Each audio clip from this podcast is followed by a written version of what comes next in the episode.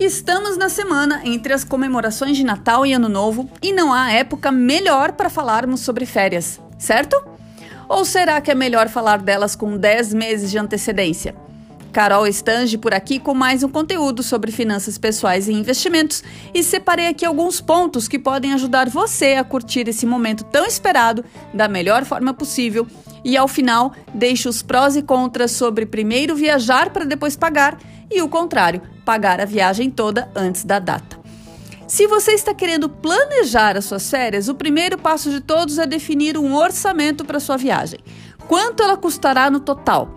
Você precisa saber esse valor para depois quebrá-lo em partes menores, para aí sim prever quanto de poupança e investimento mensal será necessário para realizar o seu desejo. Envolver a família no processo é outro ponto fundamental no planejamento das férias. Quem sonha junto se compromete junto. A disposição de todos para colocar o projeto de pé fazem com que as renúncias que todos devem fazer em função da realização desse projeto tornem-se até prazerosas, pois significam estar mais perto da realização do desejo de todos. Cada familiar pode e deve contribuir de alguma forma, seja sugerindo lugares e programas que preferem e pretendem fazer, ou mesmo criando novos hábitos financeiros que ajudarão com as economias necessárias para a empreitada.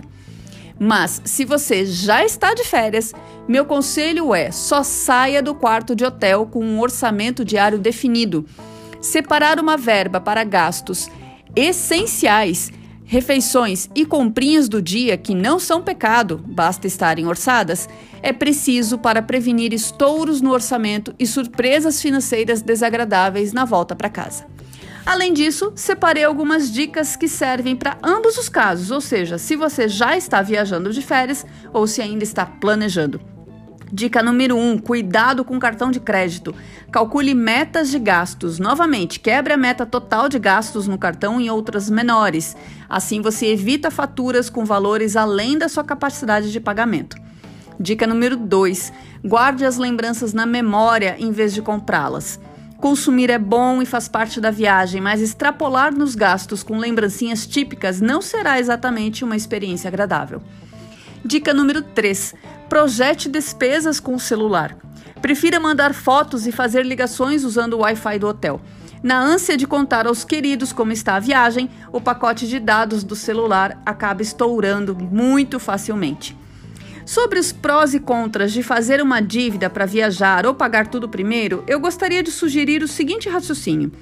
Aqueles que fazem da viagem um projeto, que começam a planejá-la com antecedência, já vivenciam a experiência antes mesmo dela acontecer.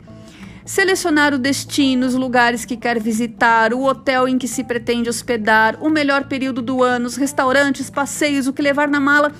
Tudo isso já permite que o cérebro deguste da viagem mesmo antes dela acontecer.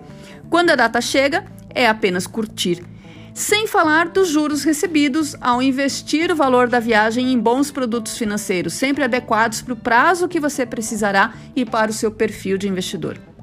Para os que preferem fazer da viagem uma dívida, voltar com a mala cheia de parcelas para quitar é um desafio.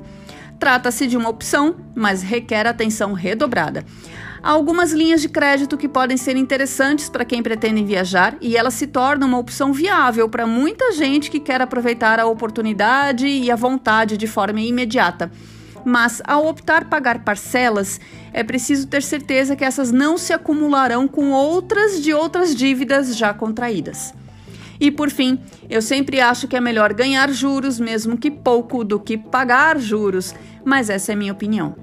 Se as suas férias já estão organizadas, seja ainda no papel ou na forma de uma dívida, agora aproveite. Mas aproveite também para definir o que pretende para as próximas férias.